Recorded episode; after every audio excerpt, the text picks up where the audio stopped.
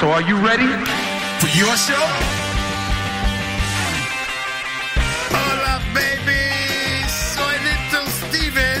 Bienvenido a Little Steven's Underground Garage and Rock FM. Welcome to the show, ladies and gentlemen. Hola familia, buenas noches. Un domingo más levantamos el cierre del Underground Garage de Little Steven y nos disponemos a despedir el fin de semana a golpe de rock and roll.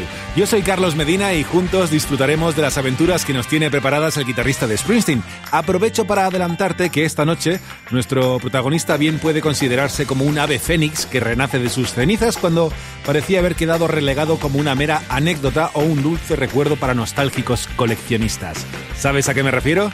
Al disco de vinilo. Concretamente nos centraremos en el disco sencillo de 7 pulgadas. No me enrollo más, arrancamos el show de esta noche con música y lo hacemos con The 45. Ellos dan el pistoletazo de salida con la canción Daddy Rolling Stone. Buenas noches, comienza el Underground Garage aquí en Rock FM.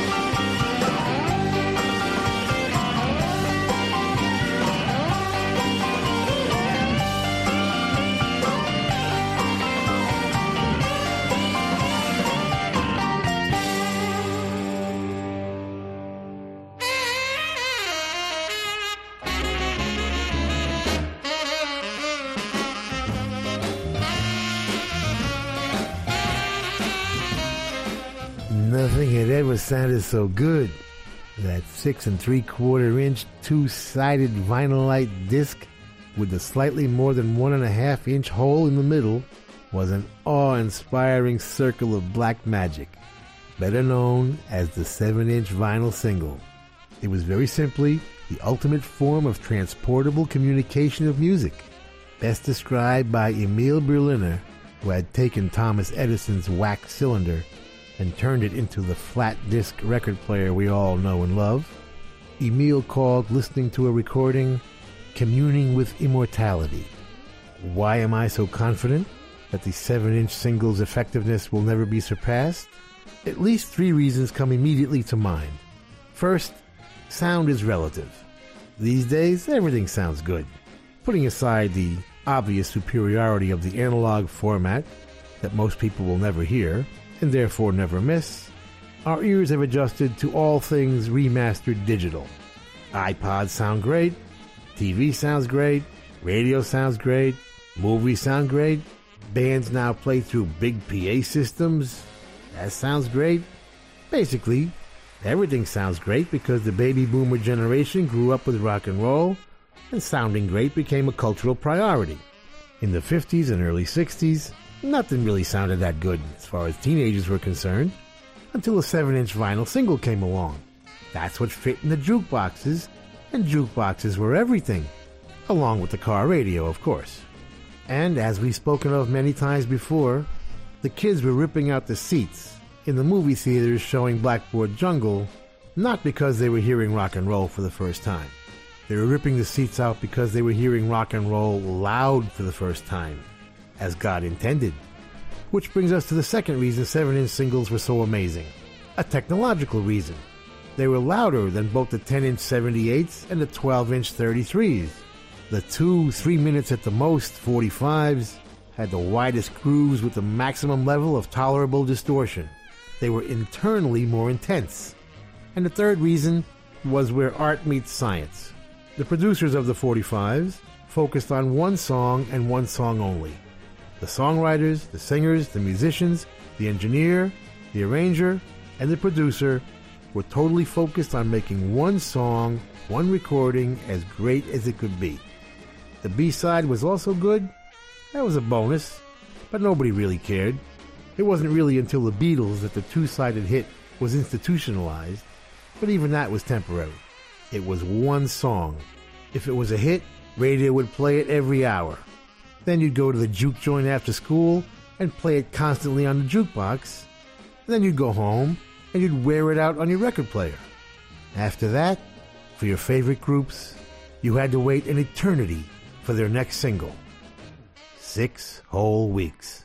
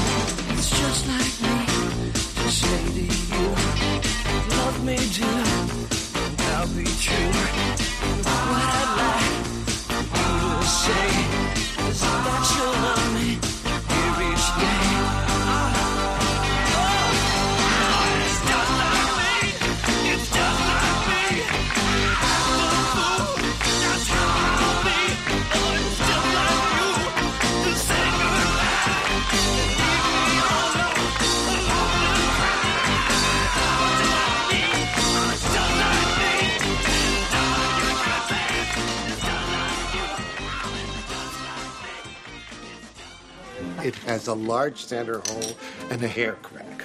But the crack is so tight it's completely inaudible. Uh, but a tight hair crack is just that a crack. I don't collect cracked records. I only pay premium on mint records. Seymour, you know that. Please. So, what was all that about enlarged holes and tight cracks? I, I didn't think you would have any interest in this get together. If you would have told me you were coming, I would have warned you. It's it's not like a real party or anything. Yeah, you're right about that. So is this your record collection? Oh God, no. This is just junk I have for sale. The record room is off limits.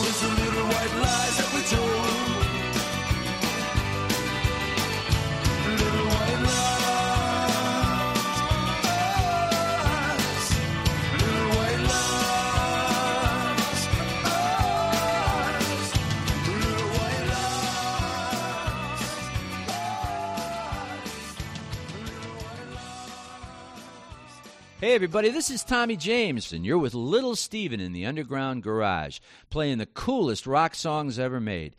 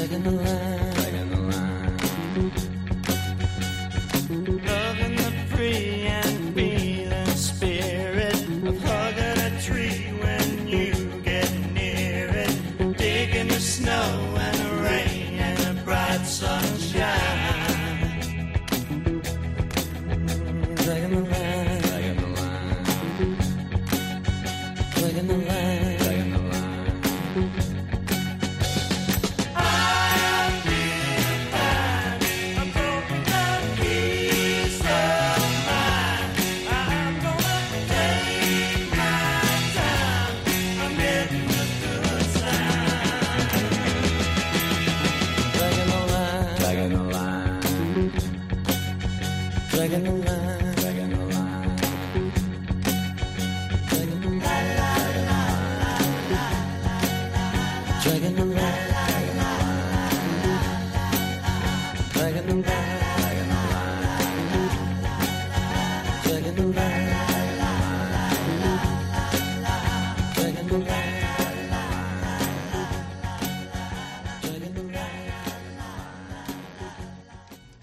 you don't ask me things like that, do you? No, you never ask me what's on the flip side. No. Shrevie, who cares about what's on the flip side of a record? I do! Every one of my records means something. The label, the producer, the year it was made. Who was copying whose styles, who was expanding on that. Don't you understand? When I listen to my records, they take me back to certain points in my life, okay? Just don't touch my records. Ever.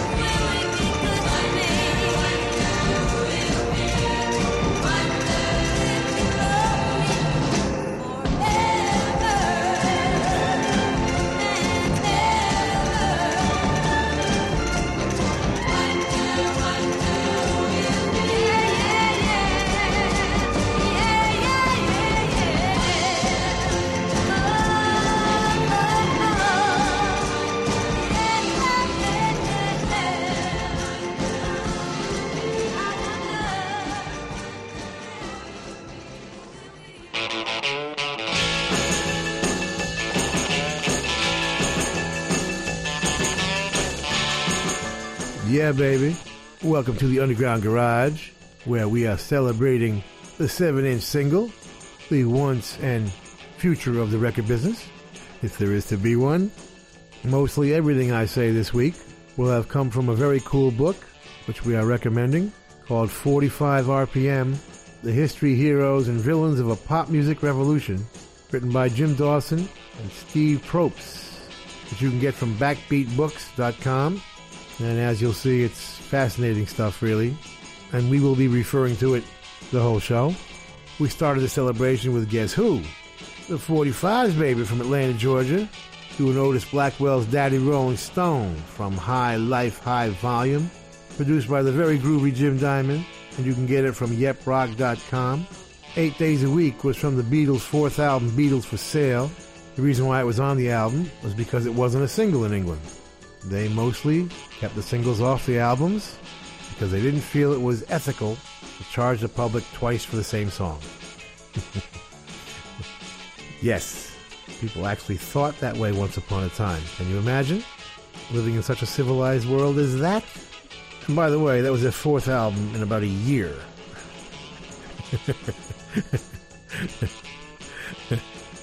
I mean, literally, uh, I'm trying to figure out the time here. But Their second album came out on my birthday, November 22nd, 1963. So literally it was three albums that year. Amazing. Just like me, Paul Revere and the Raiders from Portland, Oregon, 1965, Columbia Records, produced by the great Terry Melcher. Little White Lies from Bruce Springsteen and the E Street Band. The Ties That Bind, The River Collection is the album. If you're a new to Bruce Springsteen's music, this is an excellent place to start. The very underrated Tommy James with Dragging the Line. Tommy out of Ohio. He made a bunch of very cool records, and that was one of them. And so did the Ronettes. I Wonder, written by Phil Spector, Jeff Barry, and Ellie Greenwich. Produced by Phil, arranged by Jack Nitzsche, probably engineered by Larry Levine. November of 1963. And we'll be back with our Freak of the Week, the man responsible for the ultimate success of the vinyl single. And now, here's a message from one of our loyal sponsors. And I'll be back in a minute to play that certain record again. The one you kids want to hear over and over and over.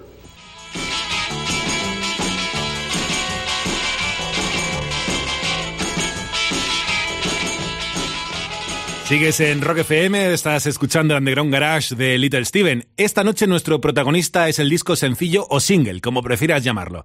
La llegada de los discos sencillos supuso una nueva oportunidad para difundir la música, puesto que implicaba la publicación de canciones sueltas previas a la publicación de un disco. El formato más común era el disco de 7 pulgadas que se reproduce a 45 revoluciones por minuto. Y este formato fue introducido por la RCA y venía a suplir al antiguo disco de 78 revoluciones. En un principio, estos nuevos singles eran monoaurales y podían ser grabados por ambos lados. Más adelante, allá ya por los 60, empezó a grabarse en estéreo, hasta que en la década de los 70 se hizo ampliamente popular. Es curioso porque a pesar de que el single de 7 pulgadas permaneció como un estándar, hubo otros en la década de los 70 con amplia aceptación popular. Fueron los singles de 12 de 12 pulgadas que permitían pistas con mezclas de mayor duración, haciéndose muy conocidos en la música dance. También es cierto que en la década de los 60 los singles de 7 pulgadas mantuvieron una duración estipulada de 3 minutos a pesar de que se contaran con los medios para eh, ampliar esta duración, los medios técnicos. Esta situación se mantuvo fundamentalmente debido a que las estaciones de radio preferían seguir emitiendo canciones con esa duración más o menos aproximada. Pero también es verdad que en esas llegó el señor Bob Dylan con su clásico Like a Rolling Stone y bueno, pues eh, eh, puso un poco patas arriba toda esta historia porque era una canción muy larga que en un principio pensaban que estaba loco por pretender que se reprodujera, pero se convirtió en una de las canciones más emblemáticas del artista. Y a pesar de que las grandes compañías eh, bueno, estuvieran ahí pinchando hasta que no llegó realmente Dylan, no se propició ese mayor cambio en la duración de los singles. Todo tuyo, Little.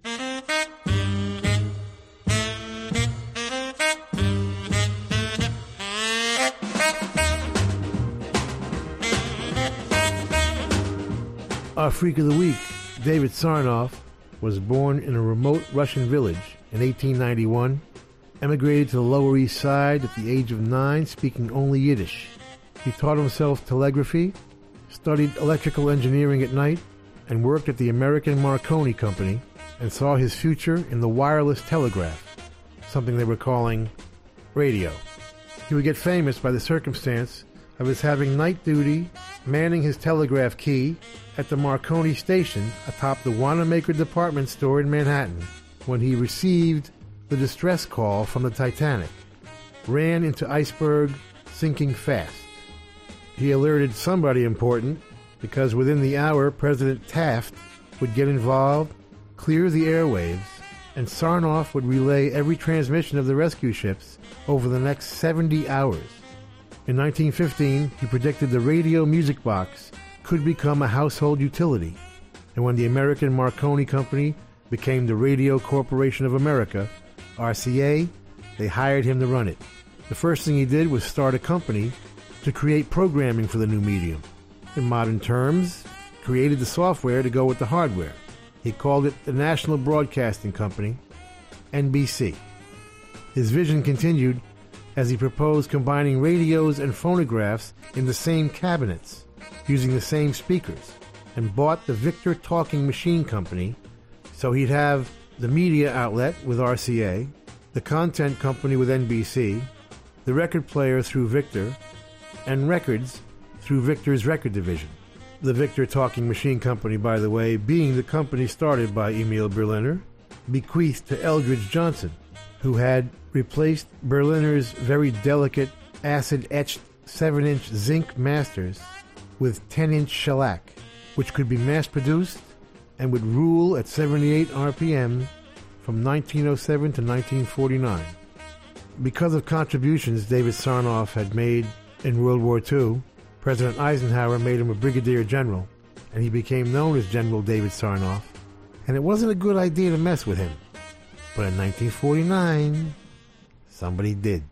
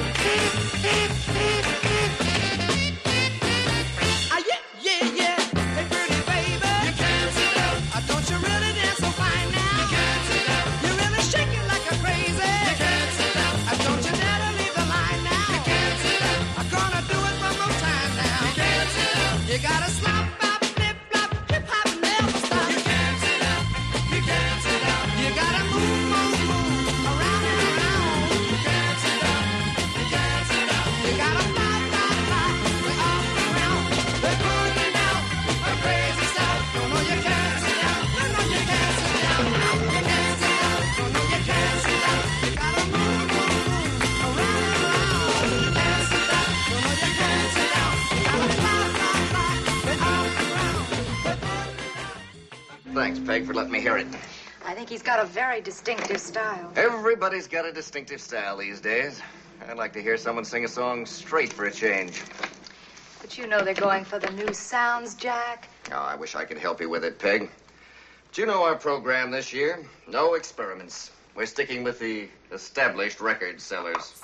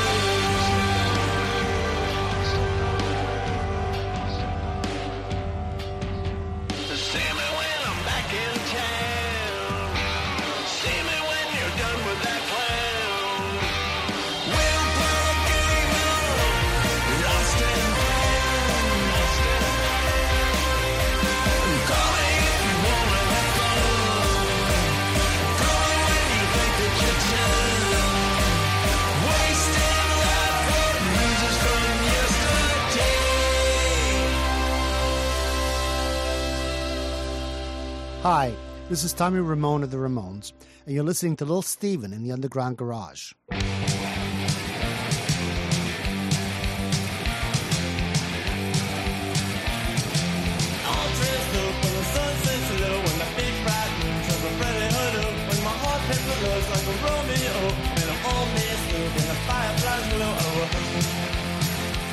Oh, oh. I just wanna cuss it fine. Well, I'm going after tonight. Everything is out of sight, but it's gonna be alright. Oh, oh, oh. I'm gonna hang out in the park, hang out after dark. I'm gonna be with the gang tonight. On the street, I will play after the school day. When troubles disappear, and I feel excitement here. Oh, oh, oh. Kids in cars go cruising by. The big moon shines in the sky. Music playing that portable sense. But everybody's singing all around. Oh, oh,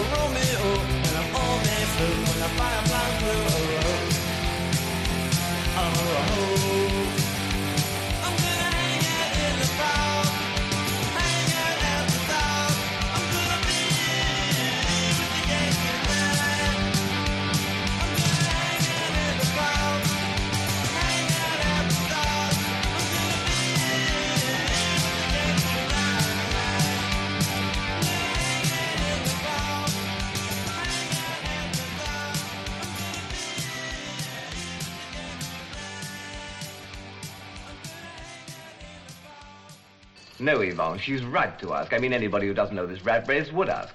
So I'll tell you. First of all, we've got to buy her into the charts, right? Then we've got to sweeten the disc jocks and manufacture the image, right? Then we've got to sell that image, right? Now, for all that, 10 grand's not really enough bread, but like given a bit of luck and know-how, could happen.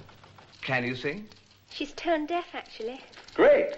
So we make a record. Uh, psychedelic, but not turned on. Uh, cellos, definitely. Wheels are turning, I ain't moving anywhere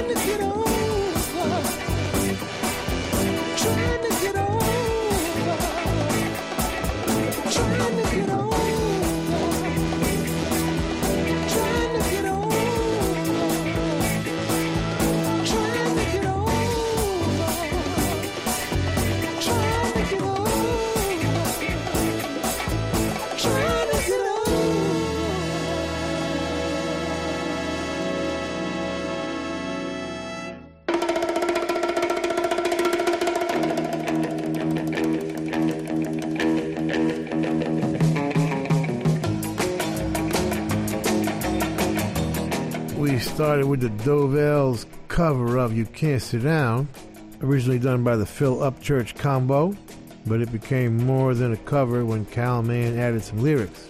Some confusion on the writer's credits. We're going to try and figure it out. Some places it's Dee Clark and Cornell Muldrow, who was the organ player, and some places Phil Upchurch himself, who was the guitar player, gets credit. So we're going to check into that produced by co-owner of Cameo Parkway, Kal Mann, and his head of A&R, Dave Appell. Cameo Parkway with a number of very cool records, all of which we would recommend. Secret Rendezvous from the Chocolate Watch Band. They make an album every 50 years or so, you know, whether they're ready or not. Written by David Aguilar and produced by Scott Peterson. Get it from dirtywaterrecords.co.uk. From the subterranean jungle came the Ramones and In the Park, written by Dee Dee, 1983. Produced by Ritchie Cordell and Glen Kolotkin. Brooklyn is the Jelly Bricks. It's just a single at the moment. They produced it with Jeff Sanoff, and they wrote it, and it's cool. Get it from wickedcoolrecords.com. And from Chicago, where the political surprises never end. You know, Al Capone set that bar pretty high, man.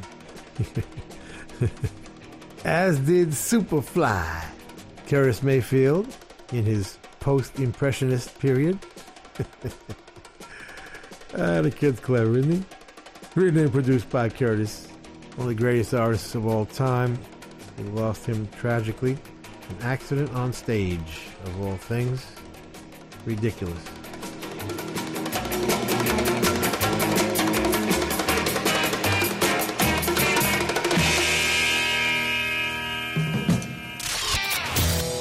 Estás escuchando Little Steven's Underground Garage en Rock FM. Hola, soy Alex Clavero, el francotirador.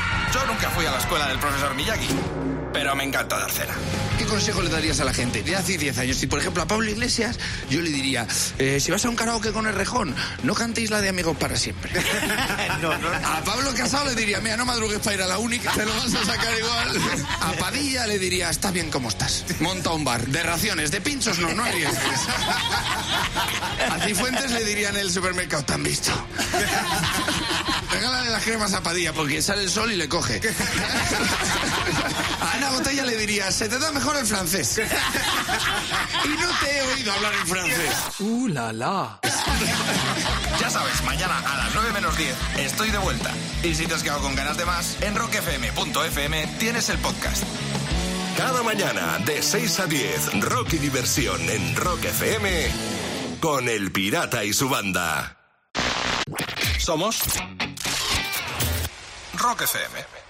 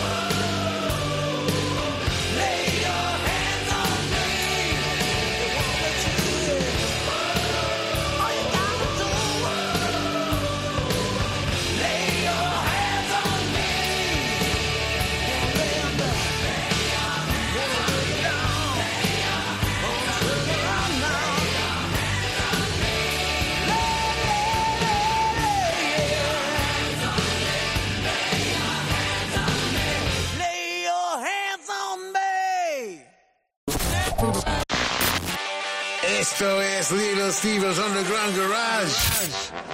Volvemos en un segundo en Rock FM. Estás en Rock FM en el Underground Garage de Little Steven. Hay un personaje al que el guitarrista de Springsteen quería recordar esta noche al hilo de los singles de 7 pulgadas. Es el señor David Sarnoff. Fue en la compañía de telecomunicaciones Marconi, donde comenzó su carrera profesional. Y en un lapso de unos 13 años, Sarnoff comenzó a especializarse en el negocio de la electrónica de las comunicaciones, con un gran énfasis en las posibilidades que en aquel entonces, las posibilidades comerciales que comenzaba a brindar la radio. Su visión implicaba una persona dirigiéndose a muchas. No le fue fácil convencer a sus superiores de ello, pero cuando la compañía Marconi pasó a ser la RCA, consiguieron una patente de difusión radiofónica que le situó en una posición prácticamente de monopolio. Más o menos en este punto de la historia retomamos la importancia del sencillo de 7 pulgadas, puesto que permitía ofrecer un consumo de música a un público más joven y de menores recursos económicos, a la vez que potencialmente amplió. Fueron los años 50 y 60 cuando los singles vivieron su mayor esplendor en la música rock. En la década siguiente, ya serían los 70, las tornas cambiaron, imponiéndose progresivamente el disco completo. Esto se debió a la tendencia de que cada vez más grupos se animaban a componer y publicar material con una coherencia interna, más allá de canciones sueltas. Y así pues nació lo conocido como el disco conceptual. Bien es cierto que en el caso de la música dance se mantuvo el single de 12 pulgadas como método de, de distribución. Aún así, también cabe recordar que gran parte del éxito de aquellos sencillos de 7 pulgadas vino de la mano de aquellas máquinas tocadiscos que se encontraban en restaurantes y espacios de ocio. En Estados Unidos se conocen como jukebox y por aquí como rocolas. ¿Qué canción pediría Little Steven en aquellas jukebox? A ver qué nos cuenta. Dale, maestro.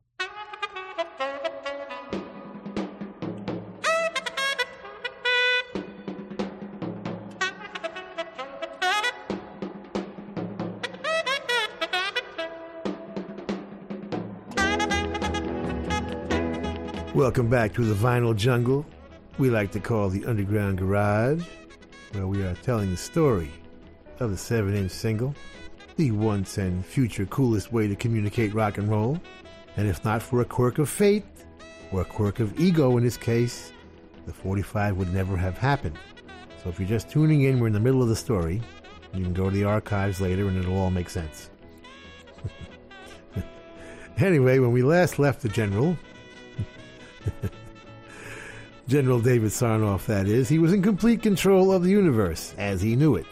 His company, RCA Victor, had the radios, the content production with NBC, and he now owned the company that invented the record player and the records to go along with it. The shellac 10 inch 78 revolutions per minute disc, simply called the 78. Onto the scene comes this rich kid, a media dilettante named William Paley, who takes his father's cigar manufacturing money and buys the Columbia Broadcasting System, CBS, and even though he's 10 years younger, becomes Sarnoff's rival. One day, April 1948, Paley invites Sarnoff and his boys to come over. There's something he wants to show them. He reveals a new record format, a 12 inch Vinylite disc that sounds better, a lot lighter, and it's a lot more durable. 78s would break quite easily. And it played at 33 and a third revolutions per minute, which allowed 22 minutes per side, four times what the 78 could hold. Paley had accomplished this extraordinary innovation secretly, so he revealed it to RCA, knowing that they could never catch up with their research and development. So hopefully, they would license his format. You get it? Well, Sarnoff is sitting there, seething. His brain is frying. How could this spoiled brat upstart punk get ahead of the guys who invented it all and owned every innovation of the last 50 years? He goes back to his office, gathers everybody, every engineer. You got 15 minutes to explain what you're going to do to save my dignity and your jobs. They start going through the whole history of the company, checking out all the half started projects, going through the files, and somebody finds a spindle idea for stacking records so the listener wouldn't have to get up and change the disc all the time. In the development of this thing, they realized the 78 was too fragile, being shellac, so they had gone back to Emil Berliner's original 7 inch size. and decided that 45 RPM was the optimum speed. They took the idea out of mothballs and secretly started working on it, calling it Madam X. Sarnoff knew Paley's 33 and a third, they were now calling the long player, or LP, would capture and own all the Broadway shows, the classical music, symphonies, ballets. But what was going to work best for pop music? You know, those two and three minute wonders that Tin Pan Alley was cranking out. Big band swing, hillbilly music, blues, and other race music like rhythm and blues and things like that. You know, the records people buy every week, and not just on special occasions. I'll tell you what's going to work, Sarnoff thought to himself. Our little 45. The only one that fits in the jukebox.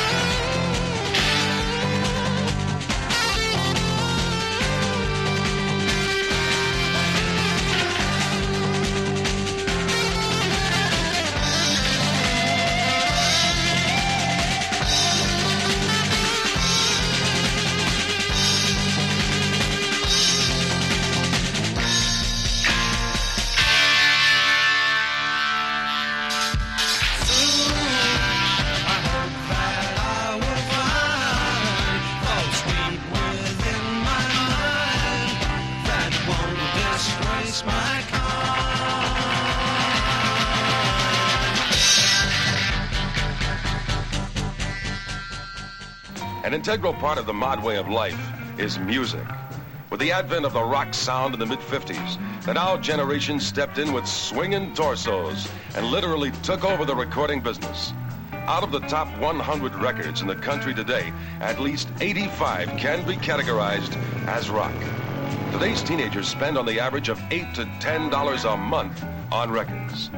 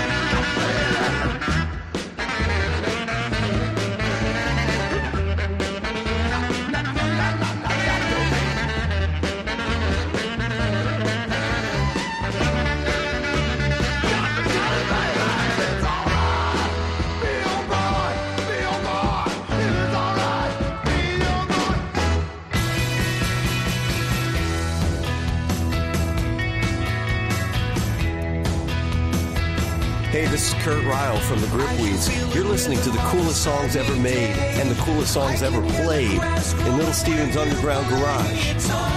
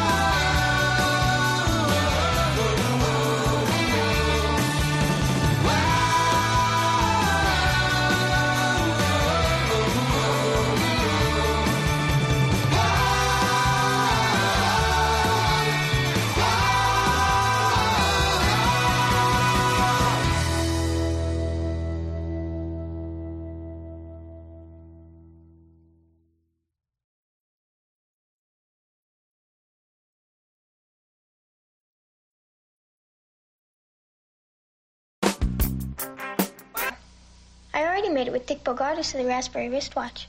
That's his shirt. And Jack Hennessy of the Unreal. And the drummer of the Democratic Convention.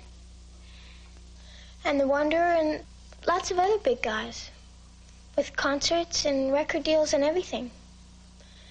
And I'd like, well, you know, with you. Because you'll probably get to be an album. Here.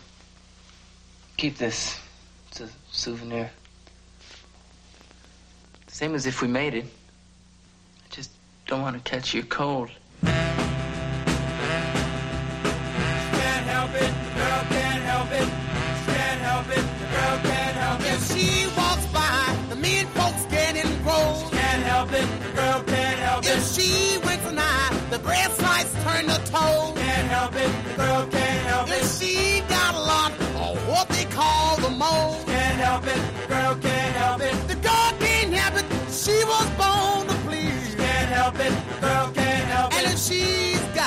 A figure made to squeeze. Can't help it, girl can't help it. Won't you kindly be aware?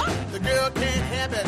Girl can't help it. She mesmerizes every mother's son. Can't help it, girl can't help it. If she smiles and beefsteak become well done. Can't help it, girl can't help it. She make grandpa feel like 21. Can't help it, the girl can't help it. The girl can't help it. She was born to please. Can't help it, girl can't help it. And if I go to her on bending knee. Can't help it, girl can't help it. Oh, won't you kindly be aware that I can't help it?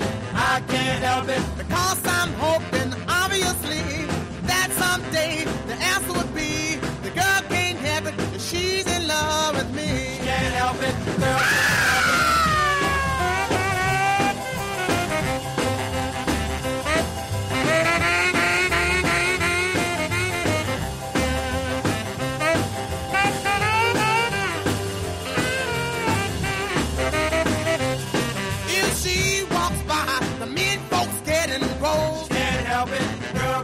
help it. If she winks an eye and the brass lights turn to toes. Can't help it, the girl can't help it. She got a lot of what they call the mold. Can't help it, the girl can't help it. The girl can't help it. She was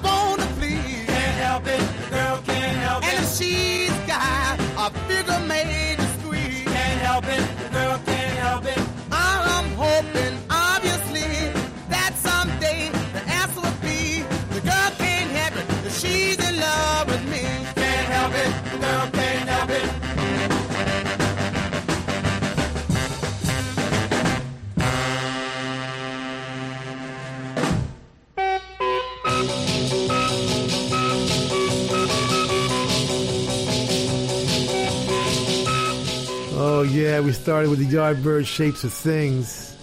Fantastic record produced by Giorgio Gomelsky, written by Paul Samuel Smith, Keith Relf, and Jim McCarty. Jeff Beck with that amazing guitar solo, and Chris Dreja playing the very important rhythm guitar parts. Recorded at Chess Studios, by the way, 1966. Ain't That Peculiar? The amazing Marvin Gaye, originally from Washington, D.C., ended up in Detroit. Lucky for him and Berry Gordy. Written and produced by Smokey Robinson. Co-written by Smokey's guitar player Marv Tarplin, Pete Moore, and Rob Rogers. The marvelous Dewey Martin, fantastic drummer with Buffalo Springfield, and his classic Good Time Boy. From their legendary second album, Buffalo Springfield Again, song written by Richie Furay, Steve Stills, and Neil Young, making up the first three guitar attack, I believe, in rock and roll history. Dewey Martin on drums and Bruce Palmer on bass. They were like all lead singers. Is what made groups amazing in those days. How many great lead singers would be in the same band? Certainly helped those background vocals, didn't it? Vibrations is the Gripweeds from their new one, Trip Around the Sun, and it is trippy. Written by Kurt Reil, produced by the band. Get it from gemrecordings.com. And from the classic film of the same name, The Girl Can't Help It. Little Richard and his band, produced by the great Art Rupe and written by the great Bobby Troup. Earl Palmer playing those drums, Fred Tyler and Lee Allen on the saxes, Frankie Fields, Edgar Blanchard, and the Robins singing background on that. Now, is that Robins as in original name of the Coasters? Could be. Somebody asked Little Richard. He might remember. we will be back with our coolest song of the world this week.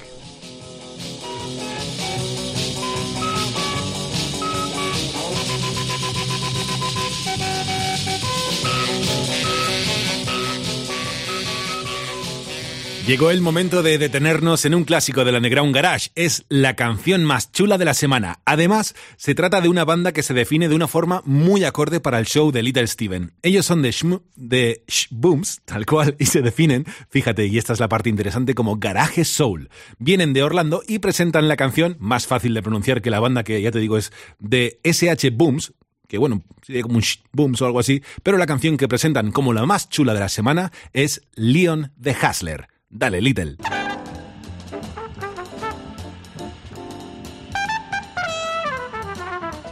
Our coolest song of the world this week is an Underground Garage premiere coming from the rock and roll capital of the world, Orlando, Florida.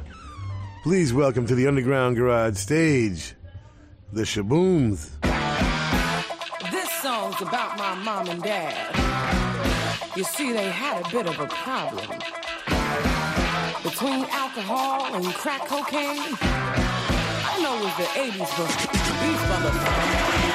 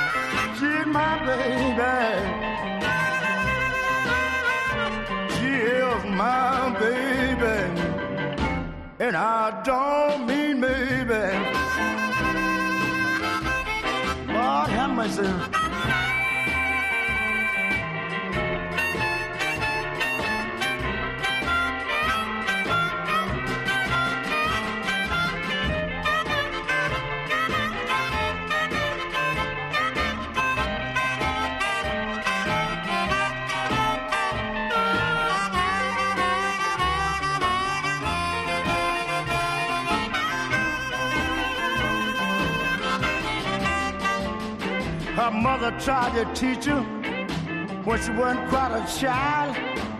Now she's growing up, getting frantic and wild, but she my baby.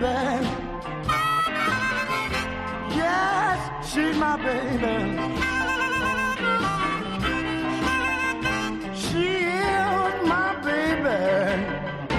And I don't mean maybe. Looking at you makes me want to get married for a third time.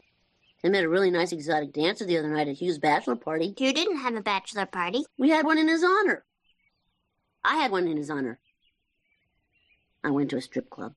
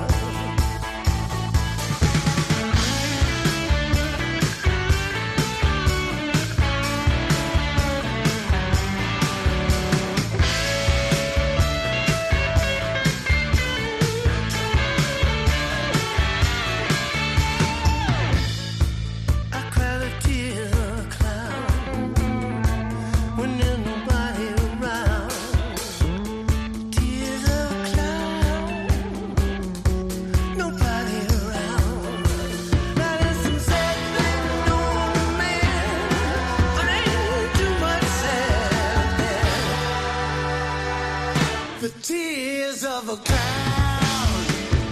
When there's no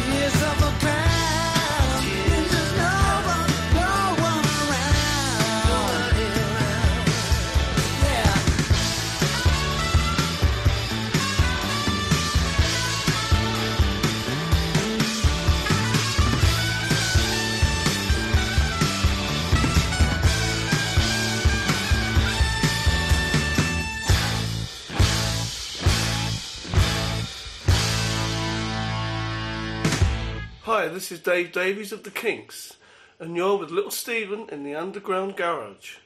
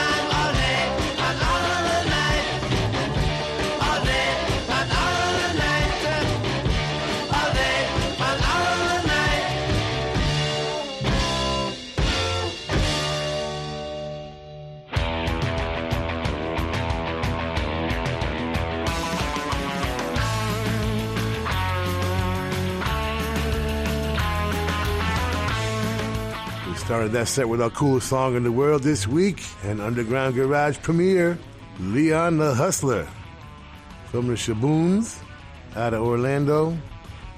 The debut album is The Blurred Odyssey. I like that title. I like the story of my life. Written by Al Ruiz and Ms. Bren. Produced by Alan Armitage. Get it from limitedfanfare.com. I like these credits too.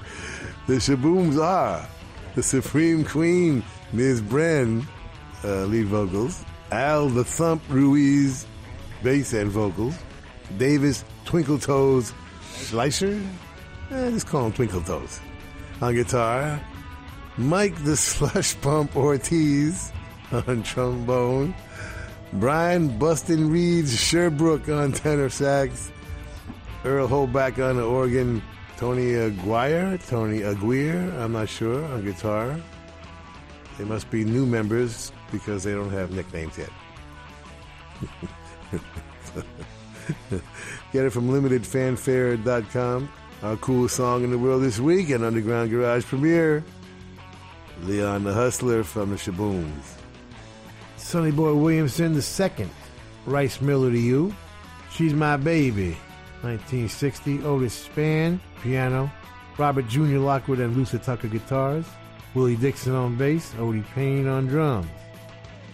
Black Coffee, Rival Sons, baby, yeah. Gonna be on their new album coming out. You can get it if you go see them.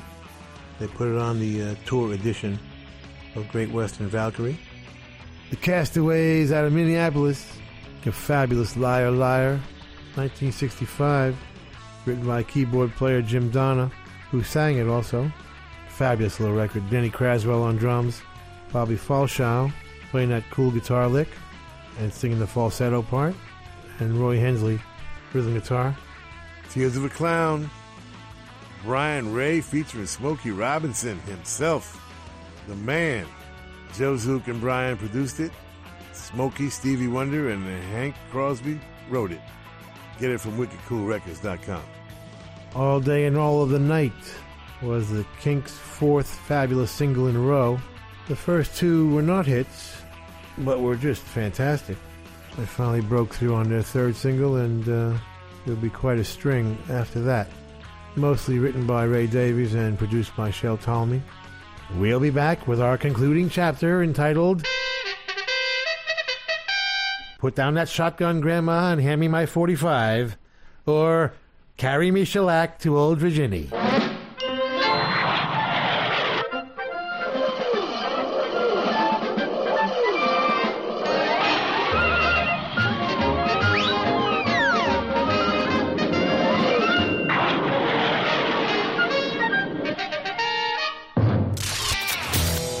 Estás escuchando Little Steven's Underground Garage en Rock FM. Vive como si fuera su último día. Ya habrá tiempo mañana de disculparse. Cada mañana de 6 a 10, rock y diversión en Rock FM con El Pirata y su banda. Somos Rock FM.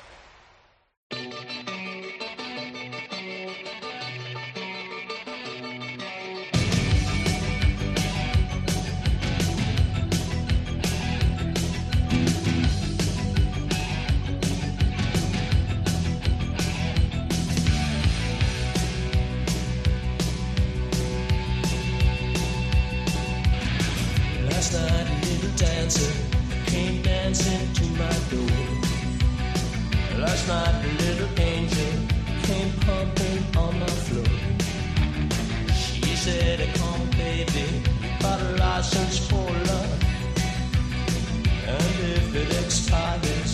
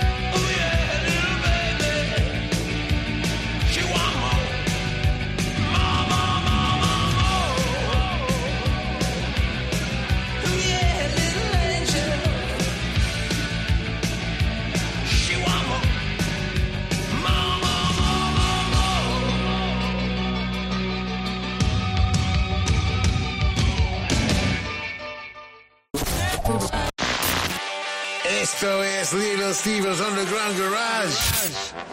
Volvemos en un segundo en Rock FM. Bueno familia, estamos llegando al final del show de esta noche, pero antes de despedir el Underground Garage es justo terminar con nuestro protagonista, el single de 7 pulgadas. Su declive llegó en los años 90 con la llegada del compact disc, pero en los últimos tiempos el vinilo ha resurgido y con fuerza, tal vez por nostalgia, quizás por calidad de grabación y reproducción, quién sabe, pero es una realidad. El vinilo quizás nunca se fue, pero ahora está realmente fuerte. Un ejemplo de ello es la gran cantidad de ferias dedicadas al disco de vinilo que se celebran en España. Eh, en Bilbao, en Oviedo, tenemos también en Barcelona. En fin, da realmente para que el público pueda disfrutar en masa de este formato. Una semana antes también tendremos eh, la, séptima feria o la octava feria, creo ya, internacional del disco en Bilbao. En fin, hay mucho mercado, hay mucho eh, público además dispuesto a comprar y a intercambiar discos, lo cual es una auténtica alegría. Y por muchos años. Todo tuyo, maestro.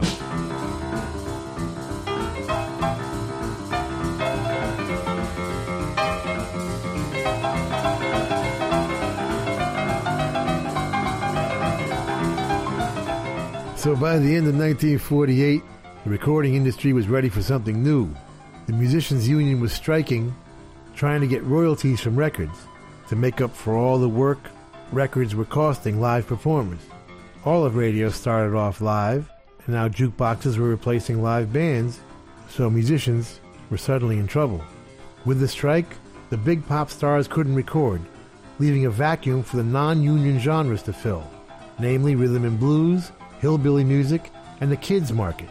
Henry Lapidus started Rocking Horse Records, selling red and yellow colored 7-inch 78s to the under 10-year-old set. This caught on, so he started selling little, cheap, tinny toy record players, which sold like hotcakes. This seemingly innocent product would end up changing the world. Because what happened for the first time was Junior was able to play his records in the privacy of his own room, instead of in the living room on that huge piece of furniture that was the record player. It wouldn't matter much with Winnie the Pooh for 8 and 9 year olds, but by the mid 50s, those kids were 13, 14, 15 years old and had gotten used to deciding for themselves what they wanted to hear. And mommy and daddy could not change the fact that it had become normal for kids to have their own little phonograph. And in the privacy of their inner sanctum, teenage dreams could run wild. It would be their introduction to a brand new, exciting world with limitless possibilities. A new language, a new lifestyle, a new hope, a break with the boredom and frustration of being young, and a first communion with immortality.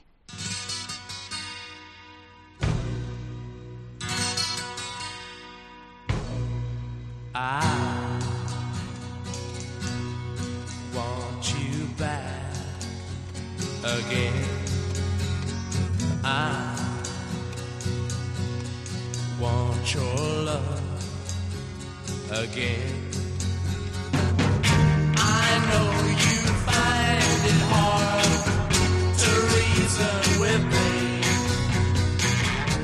this time is different. Darling, you're saying you gotta tell me you're coming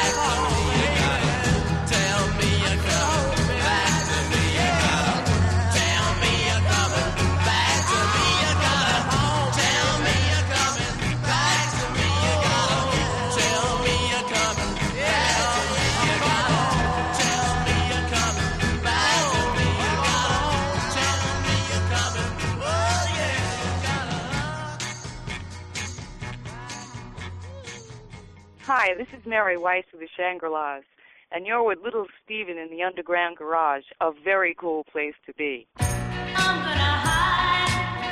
she don't leave me alone. I'm gonna run.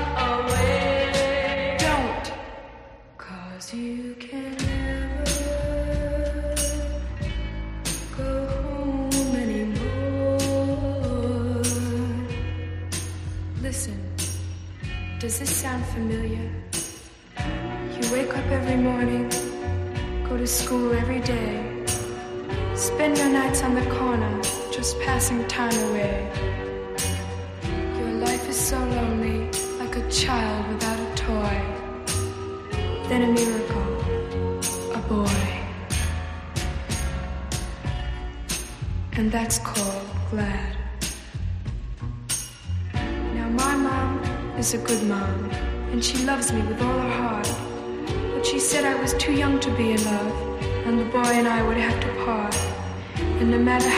ranted and raved. I screamed, I pleaded, I cried.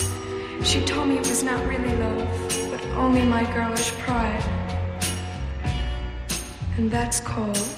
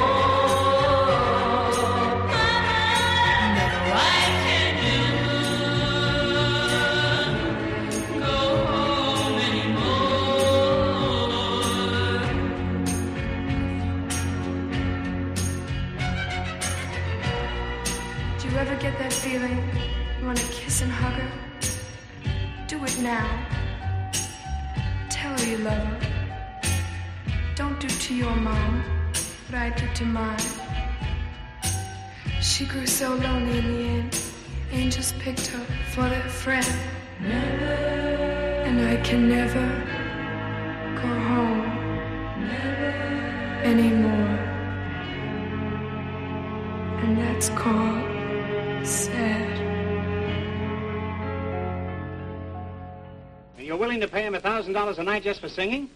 Why, you can get a phonograph record of Minnie the Moocher for 75 cents. For a buck and a quarter, you can get Minnie.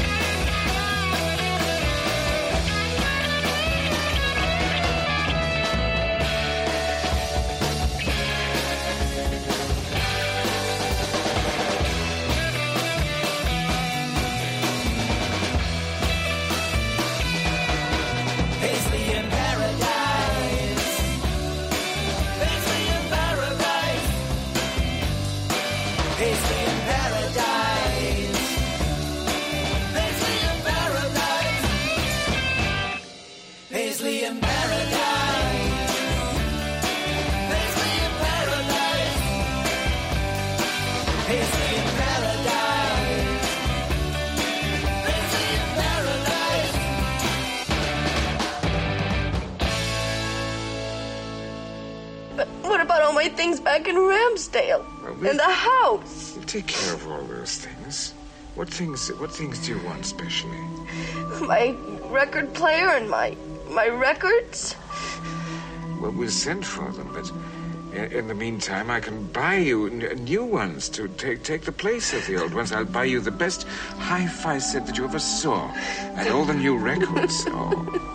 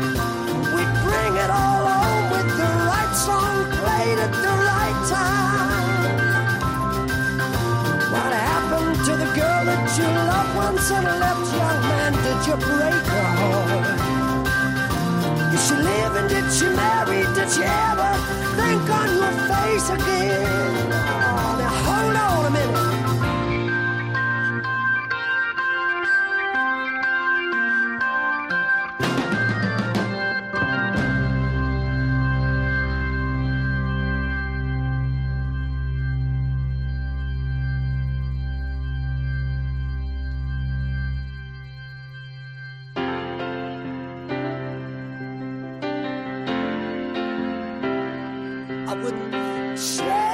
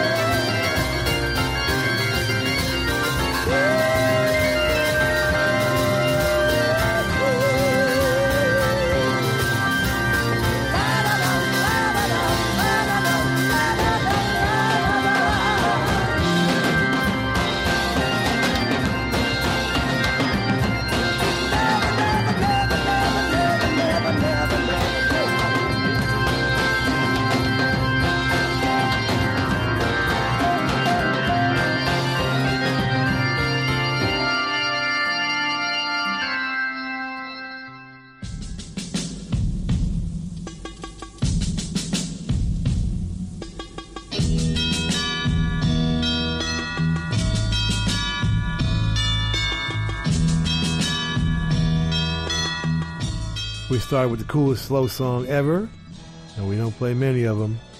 Tell Me, from the Rolling Stones' first album, produced by the awesome Andrew Loog Oldham and written by Mick and Keith in 1964. I Can Never Go Home Anymore was the Shangri-Las, their eighth single on Leiber and Stoller's Redbird Records.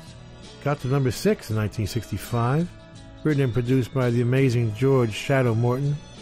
Two sets of sisters, the Weiss sisters and the Ganser sisters.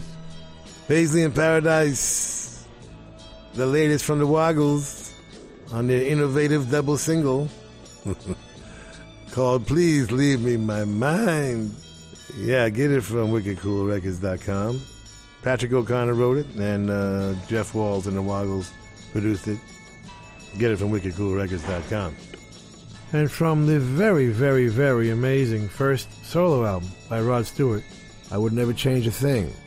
which was part of a run of six or eight amazing albums in a row Rod did, starting with the first two Jeff Beck albums, continuing into his first three, at least, solo albums, all of which were fantastic, and of course the Faces albums all around that same time. I don't know, six, eight, maybe ten great albums in a row in three different configurations, you know. Anyway, Rod Stewart writing that one, co producing it with Lou Reizner, Ronnie Wood playing most of the guitar, bottleneck, and bass, Marty Pugh additional guitar, and Keith Emerson on that track playing organ. An Old Raincoat Won't Ever Let You Down was the original title, which became the Rod Stewart album, 1969. For those of you who may have tuned into Rod's later career, go back and check his early stuff out, and you'll find out why we considered him one of the greatest singers of all time. And of course, he still is. Now I have to face stupid reality again. We want to thank the Hard Rock cafes, hotels, casinos, and the Seminole coolest Indian tribe ever for being our sponsor from day one. And I want to thank all of the Hard Rock employees around the world as we stop in and do our DJ thing when we're on the road. Nicest people in the world, in addition to the best food. And someday will be a rock and roll circuit. I'm never going to give up on that. We want to thank Premier Networks, our new syndicator, Julie Talbot, Rick Bucchietti, Tanya Juhaz, and Corey Neal. Forgive the pronunciation. I'll get it right eventually. And if you're in need of any guitars or amps or tambourines, go see Andy Babiuk. I want to thank our, is Intrepid the word? Is that an aircraft carrier? Dennis Mortensen, who puts the show together every week in spite of the odds. Go to undergroundgarage.com if you've missed any of our last 750 shows. and uh, Facebook and Twitter and at Stevie Van Zandt. You can talk to me personally. And thank you, Alan Freed. We'll see you all next week. And that's the name of that tune. Ciao, baby. Nice ride. Go back to Jersey, you moron!